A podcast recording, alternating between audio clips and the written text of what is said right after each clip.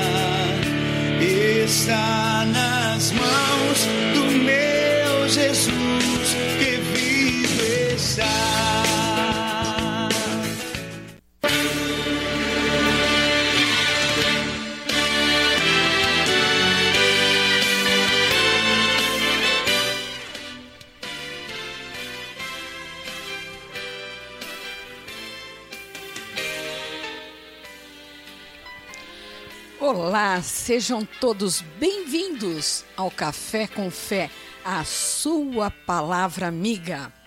E hoje o tema é como nascer de novo. Você deve estar se perguntando: nascer de novo? Eu começo o Café com Fé hoje com esse versículo e depois com uma historinha o porquê Jesus falou isso. Jesus respondeu e disse-lhe: Na verdade, na verdade, te digo que aquele que não nascer de novo não pode ver o reino de Deus. João 3:3. Primeiro eu quero falar um pouco sobre o contexto desse versículo. Deixa eu só abaixar um pouquinho o, a música aqui de fundo, para que a música de fundo não esteja tomando a palavra. ok. É, Jesus tinha ido para Jerusalém.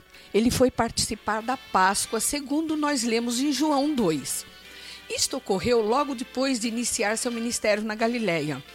Agora eu quero que vocês imaginem como deve ter sido difícil para Jesus ver que, se em vez de adoradores agradecidos comemorando a libertação da Páscoa, ele encontra mercadores abusando da casa de Deus. E agora, quando o Cordeiro de Deus se apresenta aos que deviam estar ansiosos para abraçar o Messias, eles mostram pouco mais do que um interesse passageiros. Vejamos, veio para o que era seu e os seus não receberam. Está em João, capítulo 1, versículos 11. E como eu falo sempre, pega sua Bíblia aí, menino, menina. Anota. Se você não quer ficar desfilando aí na Bíblia rapidinho, rapidinho, como meu marido fica aqui fazendo, faça. Pega um bloquinho de notas, vai ouvir no Café com Fé, vai anotando para depois você confrontar aquilo que a jornalista Miriam Petroni está falando para você né? Porque esses estudos são estudos baseados somente na palavra de Deus, somente na Bíblia. Né? Mas voltando aqui, nós podemos imaginar os pensamentos e as orações de Jesus a respeito de sua tarefa. Qual era essa tarefa? De reconciliar o homem com Deus, ao deparar com a dura realidade da indiferença humana para com o Criador. Certamente um acontecimento assim passou pela sua mente, quando mais tarde comentou sobre Jerusalém. Quantas vezes quis eu reunir os teus filhos, como a galinha junta os seus pintinhos debaixo das asas, e vós não o quisestes. Está escrito em Mateus 23, 27, 37. Pensa, né? Como Jesus deve realmente, como ele estava como humano aqui, né? E ele não usurpou o fato de ser Deus e usou. Então ele tinha sentimentos como nós. Como era seu hábito procurar o melhor em cada homem, talvez Jesus ainda esperasse uma mudança de postura por parte dos líderes religiosos. No meio de tanta tristeza, Jesus foi cumprimentado à noite por Nicodemos, né? Quem foi Nicodemos? Nós temos que entender isso para poder entender o contexto do nascer de novo, tá? Nicodemos, ele foi um, um fariseu, membro do Sinédrio, mestre da lei, que, segundo o Evangelho de João, mostrou-se favorável a Jesus. Ele aparece três vezes nesse Evangelho. Na primeira, ele visita Jesus uma noite para ouvir seus ensinamentos. João 3, 1, 21. Não vou nem entrar no mérito porque que ele aparece à noite. Na segunda, afirma a lei relativa à detenção de Jesus durante a festa dos tabernáculos, João capítulo 7, versículos 45 a 51. E na terceira, após a crucificação, ele ajuda José de Aritimeia, Arimateia, opa, José de Arimateia, na preparação do cadáver de Jesus para o enterro. Está em João, capítulo 19, versículos 39 a 42. Para entender a importância de Nicodemos, eu tenho de mostrar o que era o sinédrio, para que você saiba a importância dele dentro da, dentro ali para os judeus.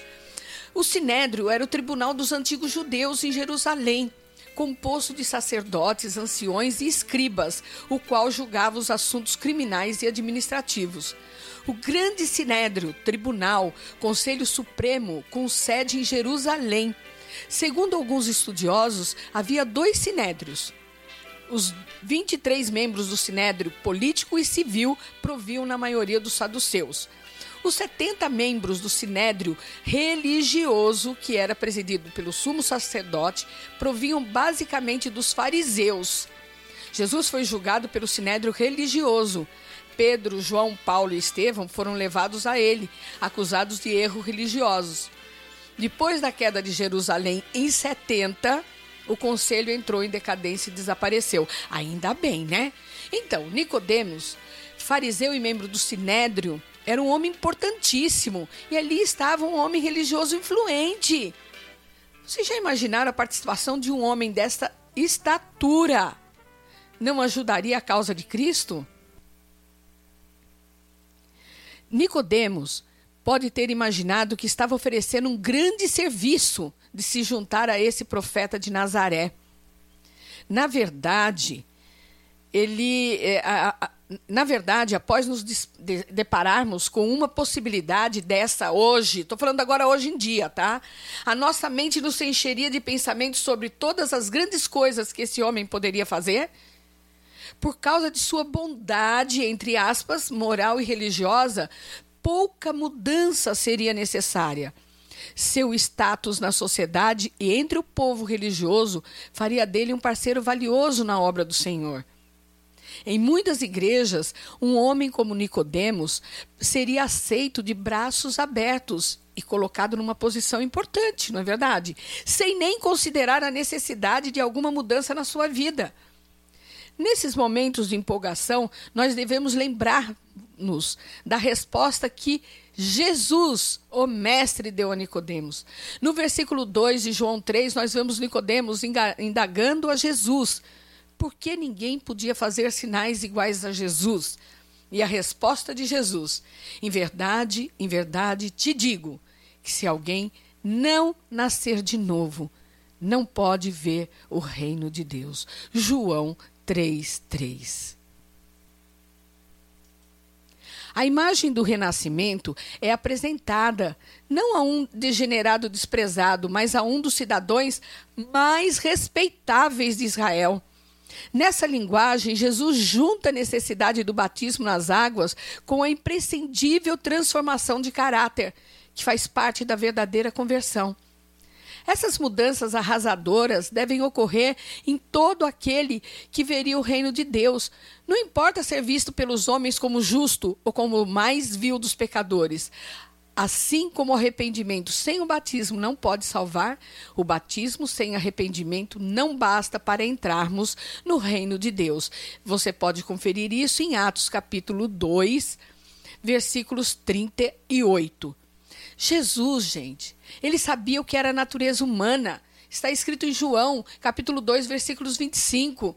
Ele sabia também da natureza do reino para o qual convidava os homens qualificado como ninguém para comentar sobre as condições de ingresso no reino, Jesus reconhecia a necessidade de atingir o coração. Ele nunca tentou tranquilizar as consciências dos descompromissados com falsas esperanças de salvação fácil. O simples fato é que ninguém pode se unir a Deus sem se submeter à mais radical das mudanças. Aqui entra a entrega total de mudança de vida, hábitos, pecados. A entrada do domínio do Rei Celeste exige um recomeço do coração para fora. Vejamos o que está escrito em 2 Coríntios 5,17. Assim que, se alguém está em Cristo, nova criatura é. As coisas velhas já passaram, eis que tudo se fez novo. Nós podemos tentar baratear a salvação, colocando todo o nosso destaque nas recompensas e nos simples aspectos externos, evitando assim os apelos fortes e exigentes que penetram até o fundo do coração, o arrependimento dos pecados. Pregando tal evangelho diluído, igrejas estão repletas de pessoas sem compromisso, as quais nem consideraram e nem pagaram o preço de serem discípulos. É isso mesmo que você está me ouvindo. Pastores devem evitar a armadilha de procurar aqueles que estão dispostos a fazerem um favor para Deus e oferecer com mais esforço a todos o poder de serem transformados em novas criaturas. O evangelho está sendo sucateado para alguns líderes e falsos pastores e profetas. Estou sendo dura, sim. Enquanto eu fazia esse estudo, eu ficava imaginando cada vida aqui que está me ouvindo e se perguntando se realmente, para ver o reino de Deus, será necessário a renúncia de coisas passadas, de ter uma vida reta e digna diante de Deus, mudar a direção e observar as leis que manifestam a glória da salvação. Simplesmente esse evangelho que está sendo pregado de forma desqualificada, tirando a importância da observância da postura e do caráter de Jesus, tem tirado a obrigatoriedade de uma vida digna. Tem inflamado pecadores a continuarem pecando. Não se mostra o céu mais como lugar santo, lugar de redimidos, lugar daqueles que pagaram o preço, lutaram e venceram a carne daqueles que anseiam a volta do, do, único Salvador, do único que morreu por nós e ressuscitou dentre os mortos, derrotou o pecado, daquele que te curou das enfermidades, te traz a paz e te livrou da morte. Está escrito em Isaías 53, o retrato de Jesus. Nicodemos representa uma classe de pessoas que se escondem atrás de uma religião para justificar a falta de compromisso e intimidade com Deus. Eu tenho dito aqui que Deus não é religião. Deus é amor e por isso nos deu a oportunidade de salvação. Mas os desejos da carne não levam à vida de Cristo, a qual somos chamados. Ceder a desejos como orgulho, preguiça, ganância, inveja, egoísmo e muitas outras formas de mal leva ao pecado. Jesus descreve a mente de quem não é nascido de novo como esta como dizes: Rico sou e estou enriquecido, e de nada tenho falta. E não sabes que és um desgraçado e miserável, e pobre, e cego e nu? Leia lá em Apocalipse 3,17. Tanto que muita gente ainda acha que Apocalipse não vai acontecer, que Apocalipse não é para hoje, que Apocalipse não é para agora. E mesmo em Apocalipse, novamente eu cito, 22:15 nós lemos: Ficarão de fora os cães, os feiticeiros, os adúlteros, os homicidas, os idólatras e tudo que ama e pratica mentira. Os cães aqui, em sentido figurado, são pessoas de mentes impuras, porque Deus sabe o que você pensa. Ele te conhece por dentro, não adianta você fugir dele. Ontem, eu estava escrevendo esse estudo e eu refletia na vida que eu levava. Uma vida vazia, mesmo tendo aparentemente aí, entre aspas mesmo, nascido de novo. Eu, como presidente de uma grande associação de jornalistas, eu tive o presidente, eu, eu tive o privilégio de viajar pelo Brasil todo e para alguns países do mundo. Com o meu marido eu já tivera esse mesmo privilégio e eu agradeço a Deus. Só que dessa vez era diferente. Eu era presidente, eu viajava sozinha, eu era alguém além da minha família. Mas nessas viagens eu via muita coisa errada. Eu convivia com pessoas do alto escalão do governo, da esfera empresarial e dos que ditam a economia no Brasil. Essas pessoas entendam que são tantos homens como mulheres, embora ainda sejamos minorias entre cargos de liderança. Mas ali eu compreendi que não era meu lugar. Eu sempre tive um casamento consolidado, um marido que tenho a certeza que me ama e que nunca me traiu. E nesse mundo eu via traições. Eu via o um mundo onde a vaidade por cargos, mulheres e carros falam mais alto que qualquer família. E estas coisas que eu via me deixavam tristes, porque eu imaginava as esposas que nem sequer suspeitavam dessas traições e maridos também. Eu via ali mulheres sendo tratadas que nem trapo. E isto me incomodava. E numa dessas viagens eu vi que realmente eu precisava mudar a direção de minha vida. Que aquela vida não era minha, que eu tinha que retornar ao primeiro amor, que eu tinha de estar mais voltada às coisas do alto, Deus, do que às coisas do mundo. Eu não participava e nem muito menos palpitava nas vidas que conviviam comigo. Mas também eu me omitia. Eu não dizia que era errado, que Deus não aprovava. E isso fez de mim uma igual a eles. Sabem por quê? Se eu via e me calava, eu estava concordando com tudo. Quantas vezes eu senti vergonha de dizer o que pensava, mesmo sendo reto e justo? Quantas vezes quis gritar que era pecado, mas fui impedida de fazer porque tinha medo de ser interpretada como uma pessoa retrógrada e carola? Quantas vezes? Mas no meu arrependimento, Deus me mostrou que a obra precisava ser feita, que eu seria usada e cá estou, assumindo uma nova vida, uma direção, um novo alvo. Desta vez, perfeito, um alvo para a eternidade, um alvo que me fora dado há mais de 30 anos. E eu creio que isso é nascer de novo, sair do pecado, ser lavado pelo sangue do Cordeiro, aquele que tirou o pecado do mundo. Jesus. E justamente por isto eu escolhi esse tema, pela necessidade de se falar do pecado, da perdição, da morte eterna. Eu tenho visto pregadores falar de um Deus romantizado, um Deus que ama o pecador e o pecado. Isso não existe. Gente, pare com isso. Deus pode te amar, mas ele não ama o que você faz. Deus odeia o pecado e tudo que vem dele. Até para te abençoar, Deus precisa estar com sua palavra, a mesma que ele mesmo criou, e ele não pode voltar atrás. Eu acredito que você acredita no céu.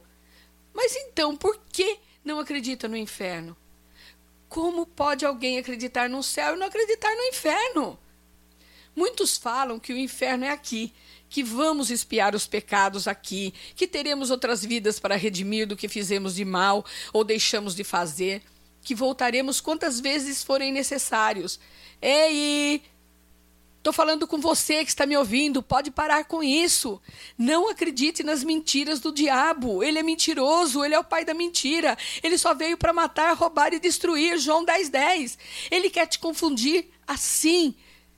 Sabe por que, ele quer te confundir? Porque daí ele pode levar quantas vidas forem com ele sofrer na eternidade num lago de fogo e enxofre. Essa é a eternidade para quem não se arrepende dos pecados. O que você passa aqui de mal não é porque você está sendo castigado pelos seus pecados. O que você está passando é por não compreender o amor verdadeiro de Deus, por não compreender que a porta para as bênçãos é Jesus, o mesmo que ensinou sobre a importância de nascer de novo para Nicodemos. E este pensou que era nascer da barriga de novo. Eu acredito que para nascermos de novo, nós precisamos deixar o nosso eu, o nosso orgulho e prepotência de lado. Nós temos de deixar de olhar no espelho e ver a nossa própria imagem refletida. Nós temos que pensar menos no que os outros irão dizer e começar a ver a imagem de Jesus em nossa frente, no espelho que a gente se vê todos os dias. A imagem do reino que nós iremos viver e reinar com Jesus. Temos de aceitar a transformação do novo nascimento, da nova vida que nos espera. Temos de acreditar que Jesus é o autor de nossa história e que essa história que começa hoje nos dará a eternidade. Eu vou dar um exemplo aqui bem radical de como você pode estar sendo enganado. Primeiro, para não aceitar a salvação para a remissão dos pecados. Segundo, para que se fortaleça mesmo estando em pecado. Ou oh! e três, Deus não olha para o pecado, invenção de fanáticos. Mas que mentira cabeluda, né? Olha só, ao longo desses anos, inclusive desses últimos 10, 15, 20 anos aí, nós já passamos pela teologia da prosperidade. Embora muitas igrejas ainda apliquem, infelizmente, ela ainda faz vítimas pela falta de conhecimento do povo, principalmente nas periferias, público-alvo desse tipo de teólogos, entre aspas, onde o ter é maior do que o ser em Cristo. E agora, nós estamos em outra teologia. É verdade. Você deve estar aí se perguntando, Miriam, mas de onde você tirou tudo isso? Calma, não saia daí. O Café com Fé é um estudo para você. É um estudo inteligente da palavra de Deus. Aqui nós não falamos evangeliquez, não. Aqui nós falamos a palavra aberta, a palavra verdadeira, tá? Nós estamos na teologia do coaching onde o centro é o homem, o indivíduo, o grande palco dos altares, que deveriam estar falando do que realmente Deus condena, como Deus quer que seja a sua vida e em qual altar você tem de estar. Hoje, Deus tem sido mostrado como um zombador. Eu já vi uma pregação onde Deus é chamado de piadista, gente, zombador do povo em certas citações bíblicas. Eu vi o humor no lugar de pregação e vi também multidões se arrastando. E o que eu vou falar agora, impressionante, ainda pagando ingresso a peso de ouro para assistir a um culto ao humor, onde na realidade deveria estar acontecendo um culto a Deus, um ensinamento do que a palavra fala de salvação, de pecado, de arrependimento, de nascer de novo. Eu vejo pessoas hoje tratando de Deus por você. Eu não trato nem a minha mãe de você. Eu vejo as pessoas tratando, pai me dá, pai eu quero, pai, pai eu sou. Não, você não é nada. Eu quero dizer para você hoje que você não é nada.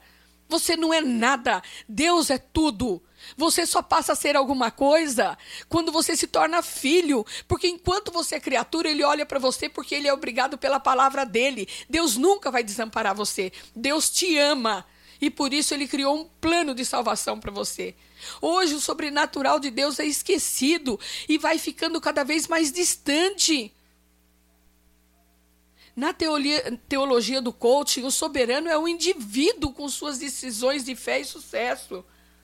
Em muitas igrejas, tudo que você vai encontrar nos púlpitos são mensagens sobre o que os homens podem fazer para serem alguma coisa melhor do que já são. Ô pombas, pensa bem. Você não é nada se você não é de, que você não está com Deus. Pensa bem isto na tua vida. Deus tem que ser o maior. E esse discurso hoje tem atraído jovens, tem atraído empresários, profissionais liberais e todo tipo de gente, principalmente na classe média. Se antes a teologia da prosperidade era pregada para a classe proletária, hoje a classe média já está com coaching. E aqui está a transição entre as duas abordagens. A teologia da prosperidade faz uma barganha com Deus, crendo que ele efetuará milagres para benefício material e espiritual do homem. Agora, a teologia do coaching eliminou a barganha ao deixar Deus de longe, mas passou a ter no próprio homem a força milagrosa para seu benefício material e espiritual. Na teologia da prosperidade ainda há uma certa dependência ali, ó, de Deus e seu agir sobrenatural, embora você dê ordem para Deus. Enquanto na do coaching, o homem declarou sua independência, o relacionamento de barganha foi substituído para o relacionamento de plateia.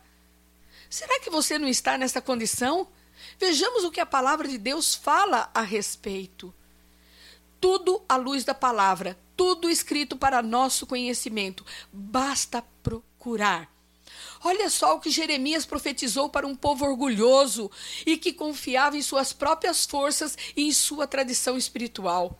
Contra isso, Deus falou por meio do profeta. Assim diz o Senhor: Não se glorie o sábio em sua sabedoria, nem o forte em sua força, nem o rico em sua riqueza. Mas sem quem se gloriar, glorifique glorie-se nisto, em compreender-me e conhecer-me, pois eu sou o Senhor, e ajo com lealdade, com justiça e com retidão sobre a terra, pois é dessas coisas que me agrado, declara o Senhor. Está escrito em Jeremias, capítulo 9, versículos 23 e 24. Só que Jeremias não parou por aí, não. Deus não parou por aí. Ele continuou falando para o povo. Assim diz o Senhor.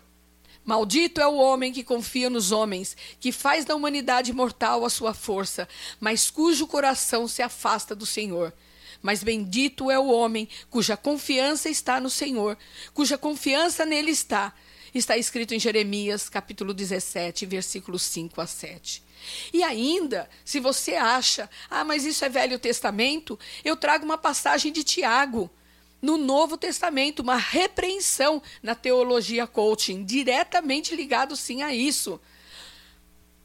Vejam o que Deus fala. Ouçam agora, vocês que dizem: hoje ou amanhã iremos para esta ou aquela cidade. Passaremos um ano ali, faremos negócios e ganharemos dinheiro. Vocês nem sabem o que lhes acontecerá amanhã, que é que é a sua vida. Vocês são como a neblina que aparece por um pouco de tempo e depois se dissipa. Ao invés disso, deveriam dizer: Se o Senhor quiser, viveremos e faremos isto ou aquilo. Agora, porém, vocês se vangloriam das suas pretensões. Toda vanglória como essa é maligna. Está escrito em Tiago, capítulo 4, versículos 13 a 16. Degustem essa leitura. Degustem as leituras que estão tra sendo trazidas aqui para vocês. Cuidado para não substituir a teologia da prosperidade pela teologia do coaching. Em ambos, o Deus que adoram é o mesmo, o homem. Prefira ficar com o que Jesus ensinou a Nicodemos, o novo nascimento, o nascer de novo, um coração quebrantado, um espírito voltado às coisas de Deus, o arrependimento dos pecados. Viver uma vida santa em Jesus Cristo não é uma utopia, algo que não existe ou distante. Viver uma vida com Jesus é andar como ele andou, reto, digno e com austeridade. Não aceite o pecado como algo natural, mas o aceite como ele é. Ranger de dentes na eternidade. Eu não posso vir aqui e falar algo que Deus não mostrou no meu coração. Eu não posso vir aqui mostrar para você um evangelho de engano. Hoje nós temos poucos pregadores falando do pecado. E se eu fui chamada para falar para você sobre salvação, não existe salvação sem remissão dos pecados, não existe salvação sem arrependimento dos pecados, não existe salvação sem mudança de vida. Não existe. Não se deixe enganar e viva uma vida com Cristo. Ele é a sua única oportunidade de ir para o céu. E antes disso, viver uma vida de plenitude com Ele. Eu não posso vir aqui e falar de um evangelho romantizado. Eu não posso vir aqui falar que o, no dia do juízo, o dia que Jesus passar de advogado a seu juiz, ele vai esquecer tudo o que você fez. Eu não posso. Eu não posso dizer como alguns falam, e algumas pessoas, inclusive amigos, falam: Miriam, eu não acredito num Deus que não perdoa. E eu tenho certeza que na hora que eu chegar lá e pedir perdão, ele vai me dar. Eu sinto, meu amigo, e choro pela tua vida. Nós já discutimos isso. E eu sei que você está aí me ouvindo hoje. Não. Deus não vai poder, porque ele não vai poder ser contra a palavra dele. Ou você se arrepende agora, ou você tem a oportunidade agora, ou você ganha esse presente de Deus hoje, no presente, para usufruir no futuro. Ou quando chegar no dia, ele vai dizer: Eu nem te conheço. Você não tem parte comigo. Você tem que reconhecer o filho dele agora, não depois. Você não tem que pensar para depois, você tem que pensar agora. Saia da casinha, saia daquilo que te prende, saia daquilo que te amarra. Não espera tua mulher, teu vizinho, não espera tua família, não espera teu filho, não espera teu namorado, não espera teu pai nem tua mãe. tenha, toma uma coragem e venha, venha para o reino de Deus hoje. Eu espero que esse estudo tenha trazido a você uma compreensão maior do reino de Deus, da importância do novo nascimento e da realidade do que você é em Jesus Cristo. Por isso eu quero dizer para você que está me ouvindo e sentiu a necessidade de nascer de novo, de ter um novo coração e uma nova vida com Deus. Eu quero dizer que Deus te oferece essa oportunidade hoje através de seu filho. Disse-lhe Jesus: Eu sou o caminho, a verdade e a vida. Ninguém vem ao Pai senão por mim. Está escrito em João, capítulo 14, versículo 6. Ele é o único caminho, a única porta que você pode entrar. Eu farei agora uma oração. Essa oração, se dita com fé, alcançará graça e misericórdia por parte de Deus. E o Espírito Santo te guiará ao arrependimento verdadeiro, para que sejam perdoados os seus pecados e você tenha a oportunidade de um novo recomeço, uma nova vida. Essa oração é uma prova de sua vontade de acertar o alvo. É uma confissão de aceitação que reconhece a soberania de Jesus através do sacrifício na cruz. Vamos fazer essa oração. Eu vou fazer essa oração mais devagar, sem tanta empolgação, porque realmente às vezes a gente se empolga, fala rápido, mas quando você receber aí o nosso podcast, eu tenho certeza que você pode ir para frente, voltar voltar novamente. E usufruir desse estudo gratuitamente, porque a palavra de Deus é gratuita. Você não precisa pagar nada por isso. Você não precisa pagar nada. E o Café com Fé é um oferecimento aqui da minha família, da família Petrone, para você. O Café com Fé, a sua palavra amiga, é um oferecimento, por enquanto, da minha família e de a, alguns é, colaboradores. Façamos essa oração. Senhor Jesus, eu estou aqui, na Sua presença, entregando meu coração e minha vida, aceitando o seu sacrifício naquela cruz por mim. Eu te recebo como único Senhor e Salvador de minha vida. Eu me arrependo de meus pecados. Eu peço que anule todo o pecado que estava contra mim, que eu seja liberto de todas as amarras de Satanás. Eu peço que escreva o meu nome no livro da vida, para que eu possa usufruir como filho de Deus.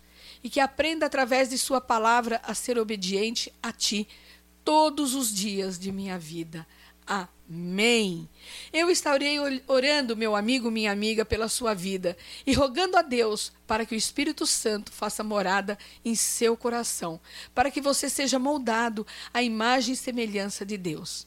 E esta foi a sua palavra amiga no nosso Café com Fé.